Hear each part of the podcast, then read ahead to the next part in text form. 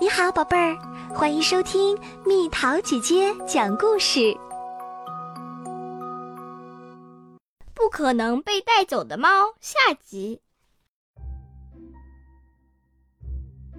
第二天早上六点半，赫拉斯在老实人桥的宠物商店的橱窗里坐着，看着来来往往的人们。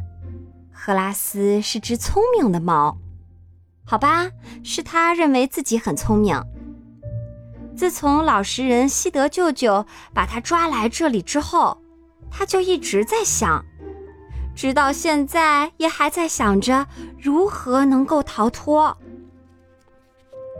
而在橱窗里，坐在赫拉斯身旁的正是兰多夫，他也在想怎么能够逃出去。我们需要制定一个计划。赫拉斯说：“我们可以挖地道，或者找到一把玻璃刀。”嗯，兰多夫默不作声，用爪子摩挲着下巴。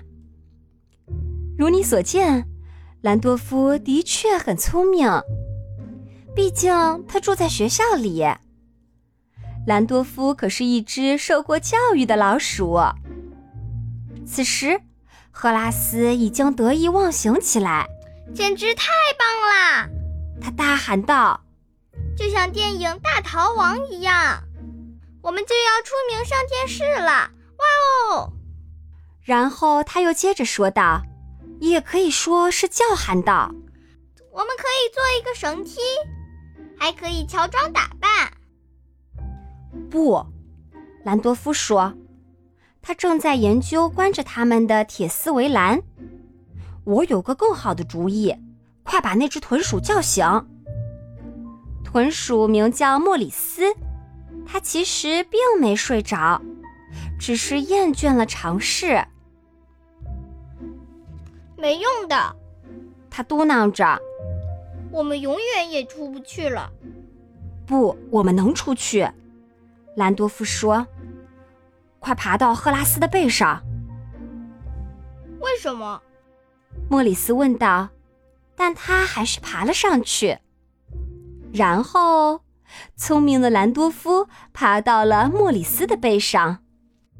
他一点点向上，再向上，终于够到了围栏的门栓。随着节奏一点点加快，情况也变得危急起来。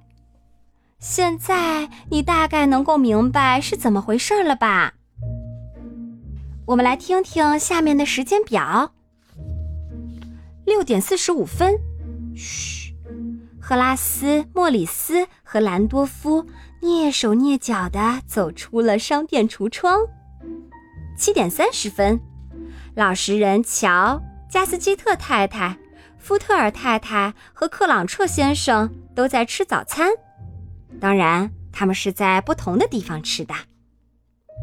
八点十五分，老实人乔的妈妈将婴儿车推进货车，然后和老实人西德舅舅一起把车开走了。与此同时，赫拉斯、莫里斯和兰多夫从敞开的门里偷偷溜了出去，沿着街道逃跑了。八点五十五分。格斯、格洛利亚和其他孩子们正在换衣服，为越野跑做准备。外面开始下雨。五分钟后，福特尔太太又跌倒了。可怜的福特尔太太！这次她是在去洗手间的路上被毯子绊倒的。九点十五分，西德舅舅带着他的宝宝，当然是加引号的。到动物园里散步。与此同时，九路公交车延误了八分钟，刚刚驶离鱼街。九点三十分，加斯基特太太在床上坐了起来，她脸上的表情有点滑稽。她看起来既开心又难过，为什么呢？九点四十五分，克朗彻先生带着孩子们出发了。呼哧呼哧，他们开始跑步。同一时间，在动物园后面的一条小街上。快看，他来了！又是那辆婴儿车，还有老实人西德舅舅，又在急匆匆的赶路。赫拉斯、莫里斯和兰多夫躲在公交车候车亭旁边的小垃圾箱后面。兰多夫正在思索着什么，莫里斯依旧愁眉不展，而赫拉斯已经忘乎所以了。就像那部电影一样，他大喊道：“看狗在说话，讲的就是宠物们跋山涉水回家的故事。”那里有豚鼠吗？莫里斯问道。“这我可记不太清了。”赫拉斯回答。“但我们也能做到，藏在谷仓里，夜里随着星星去冒险。”但兰多夫咳了两声。用爪子摩挲着下巴，不，他说：“我有个更好的主意。”与此同时，在动物园外，老实人西德舅舅正推着满满一车企鹅，急匆匆地赶路。没错，就是企鹅。他本来应当弄来鹦鹉的，但西德舅舅一直都想要一两只企鹅，当然八只也无妨。当他正急匆匆地赶路时，突然看到童子军小屋外面拴着一只昏昏欲睡的小斑点狗。还能放得下一个，西德舅舅说道。他抓起小狗，正想让它和企鹅们挤在一起。这时，格斯、格洛利亚、特雷西、比利和其他孩子们从街角跑了过来。就在这时，加斯基特夫妇也正好开车路过，他们看到了格斯和格洛利亚，冲着他们挥了挥手，但并没有停车。天哪！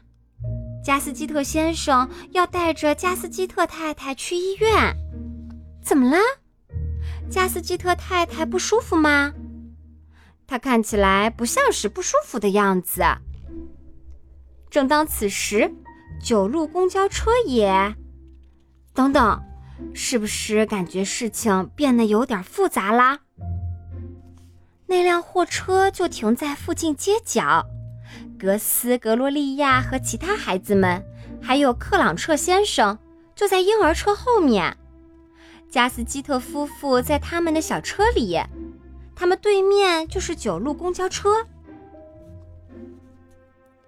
在公交车上层前排并排坐着的正是赫拉斯、莫里斯和聪明的兰多夫，他们此刻正安全舒适地坐在车上，分享着刚刚找到的一袋薯片。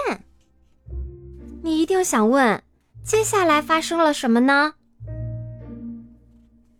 让我们一起来听听吧。西德舅舅继续推着婴儿车，急匆匆地赶路。车里传来狗叫的声音，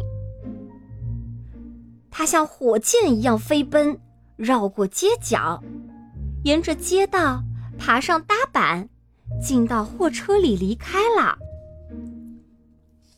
孩子们和克朗彻先生，他们都在后面紧追不舍。比赛开始，什么比赛？难道是货车和孩子们之间的比赛吗？没错。但他们之间的距离比你想象的要近多了。孩子们年纪小，体力强，正在急速狂奔着。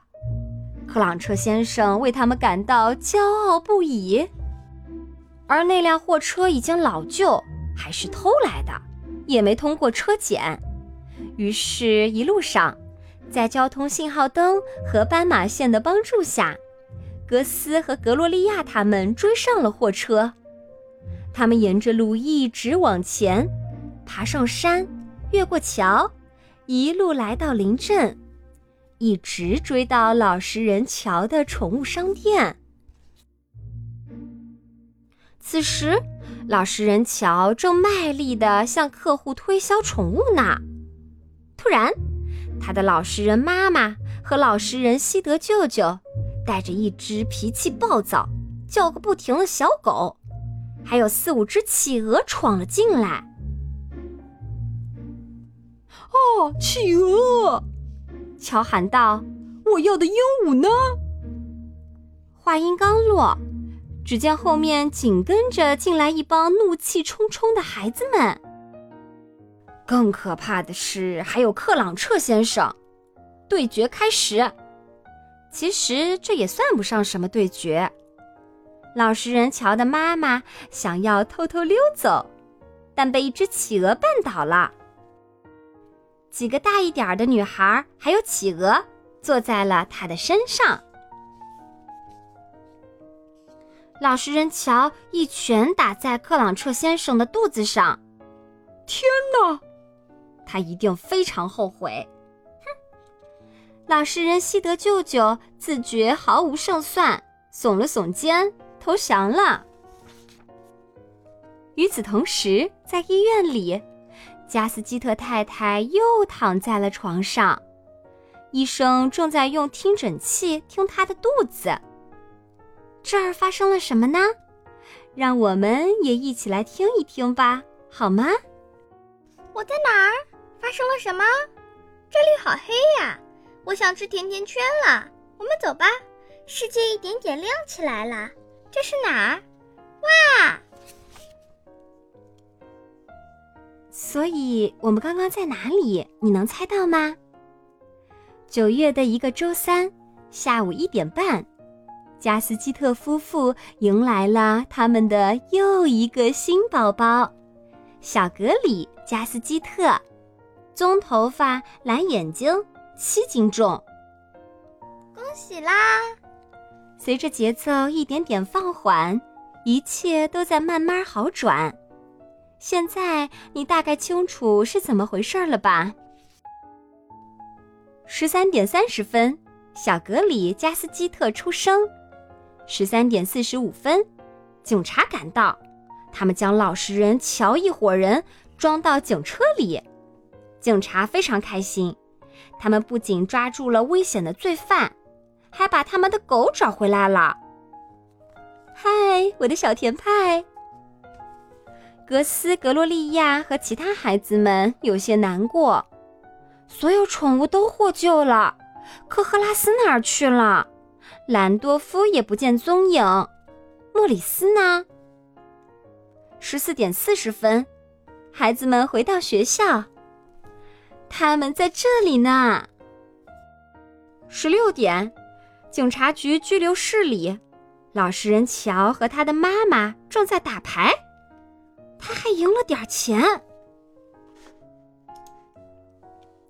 十七点三十分，福特尔太太正在看电视，想着要回学校去。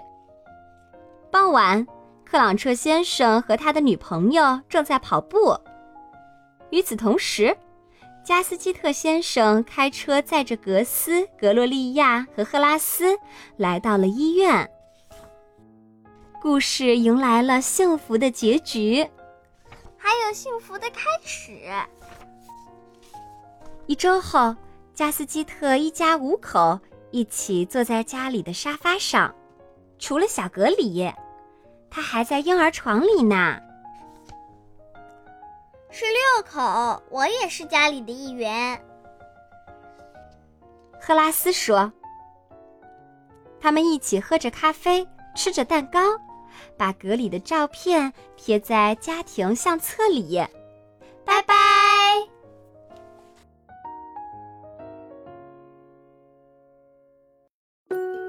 好了，宝贝儿，今天的故事就讲到这里。